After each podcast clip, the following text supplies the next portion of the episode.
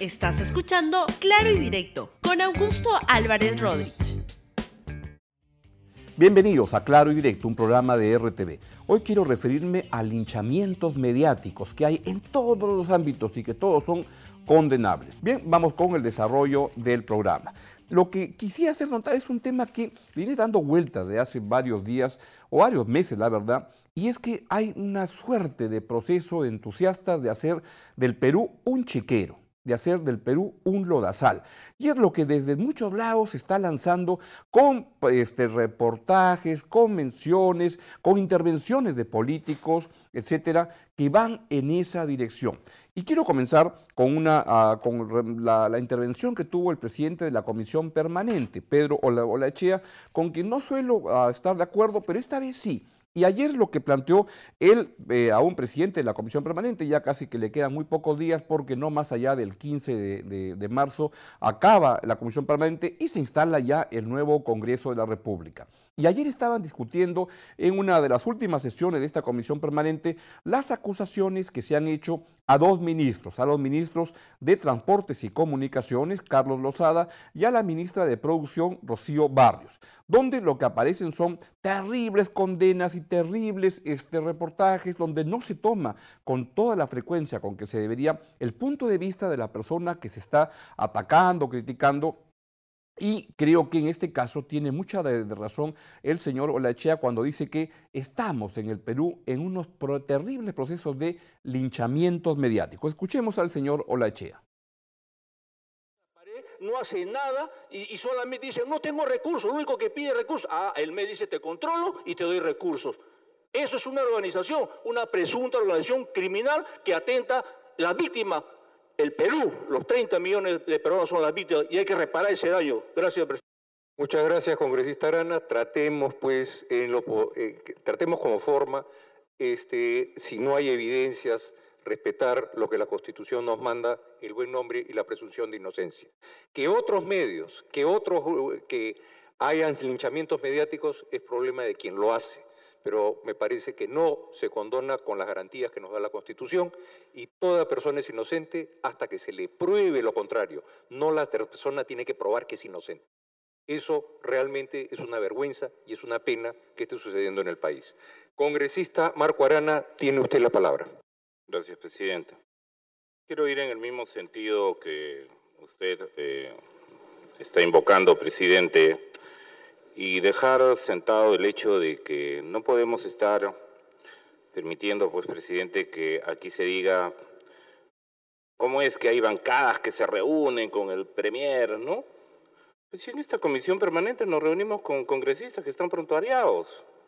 El presidente, despacio.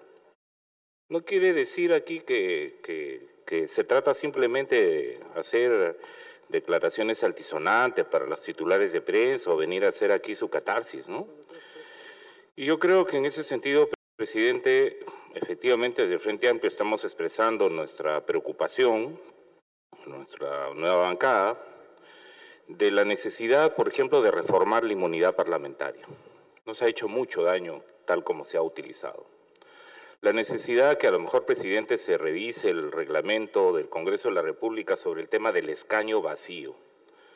Porque si hay partidos políticos que traen delincuentes a la política, actualmente, ¿qué dice el reglamento, presidente? Dice que se produce escaño vacío si hay sentencia en segunda instancia. Y en el nuevo Parlamento ya estamos viendo personajes de organizaciones políticas que dicen que van a fusilar corruptos y que están trayendo personajes que han sido destituidos por unanimidad por este Congreso. O sea, de esa magnitud es el problema, presidente. Y entonces yo creo que, por ejemplo, buena falta haría que se modifique el reglamento de que en el caso de que hay organizaciones políticas, y allí, presidente, puedo discrepar eh, respetuosamente con usted, creo que allí debería ser en primera instancia, presidente.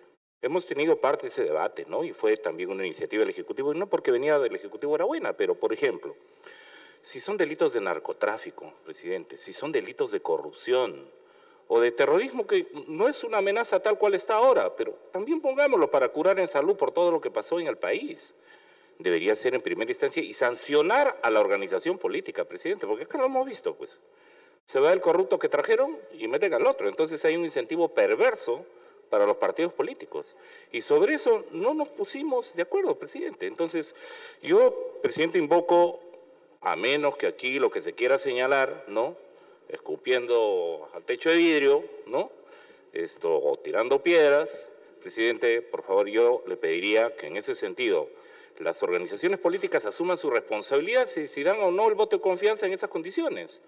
Y de hecho, por ejemplo, a nosotros nos preocupa Aparte de los dos ministros, lo hemos dicho, el caso de la ministra de Energía y Minas, que está vinculado.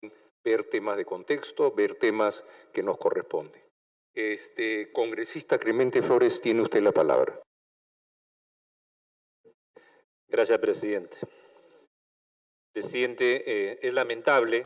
Bien, fue una secuencia de la, comisión permanente de ayer, donde se habló de linchamientos mediáticos, y es cierto, lo que hay son procesos que se tienen que desarrollar, y ahí lo que ocurre, en el caso por lo menos de estos dos ministros, es que han dado este, respuestas. Hoy aparece la ministra Barrios en el diario La República, aparece el ministro Lozada en el diario Perú 21, con explicaciones de lo que han ocurrido. Vi la otra noche a la señora Barrios en un programa en Canal N, me parece, con una explicación bastante sólida de lo que había pasado.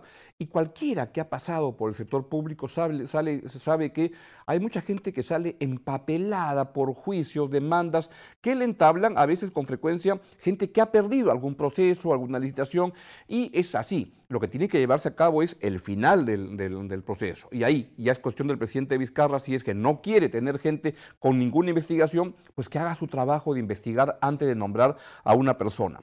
Pero lo que hay es, creo yo, ahí tiene razón la Echea, linchamientos mediáticos. Y quiero citar una entrevista que se le hizo en el diario La República al, al psicólogo, al psicoanalista Max Hernández, hace un par de meses, donde decía algo que me parece tremendamente relevante para este contexto de linchamiento mediáticos. Dice Max, las situaciones que han ocurrido son tan agraviantes que la democracia peruana se perfila más como un espacio para vengar agravios que conjugar voluntades.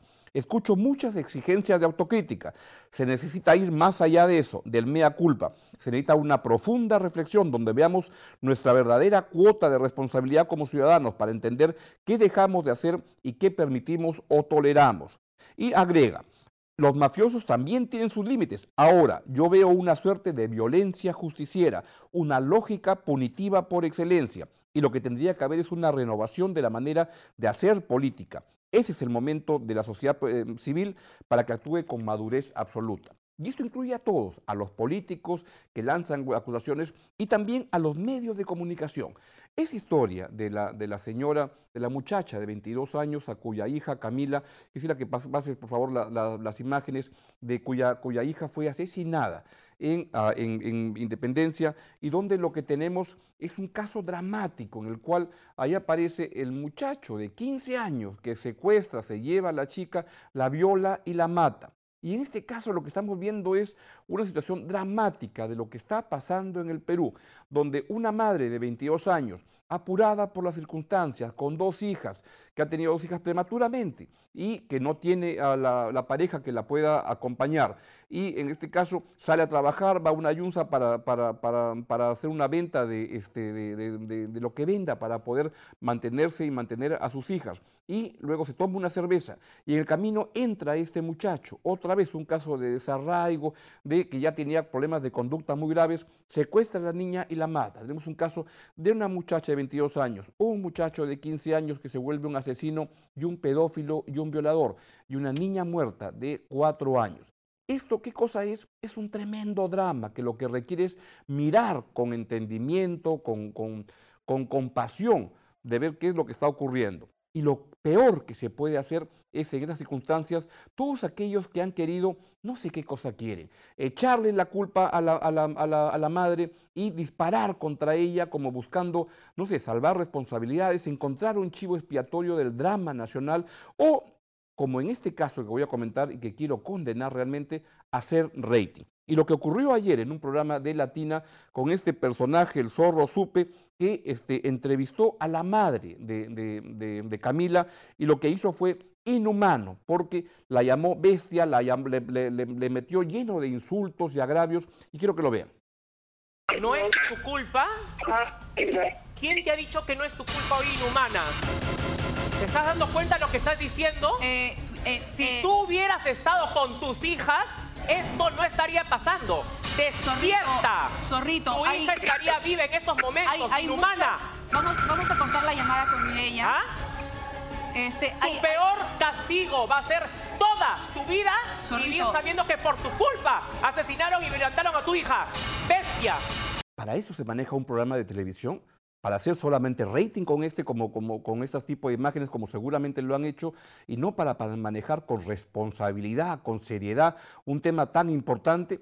Entiendo que son programas que dicen que los manejan por un área de espectáculos que no es de noticias, pero es el mismo canal, y es lo que está pasando en muchos medios de comunicación, pero particularmente en este donde ha tenido varias secuencias parecidas. Creo que es el momento de llamar a la reflexión, de condenar acciones de linchamiento mediático de todo tipo, cuando se acusa a una autoridad pública, cualquier persona, sin cotejar con su versión, sin llamar previamente, cuando se hacen emboscadas como esta, directamente vinculadas a hacer rating y no a manejar un medio de comunicación con la responsabilidad que se requiere, eso es inaceptable.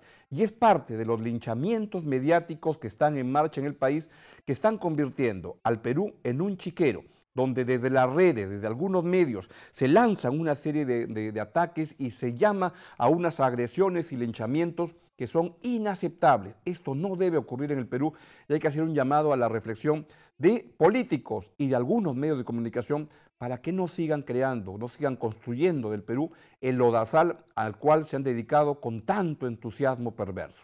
Bien, les agradezco su atención el día de hoy. Se quedan con R, este, con, con Libero en RTV para que nos cuente cómo viene el debut mañana de Alianza Lima en la Copa Libertadores. Ojalá que nos vaya bien, como saben, a los hinchas de Alianza la Copa Libertadores nos da un poco escalofríos porque no nos suele ir muy bien, pero esta vez vamos a ver qué pasa, vamos con mucha ilusión. Y luego a la una viene el noticiero de RTV con todo lo que usted debe este, saber para no estar desinformado. Nos vemos mañana aquí en Claro Directo en RTV a las 11 de la mañana como siempre. Chau, chau. Gracias por escuchar Claro y directo con Augusto Álvarez Rodríguez. Suscríbete para que disfrutes más contenidos.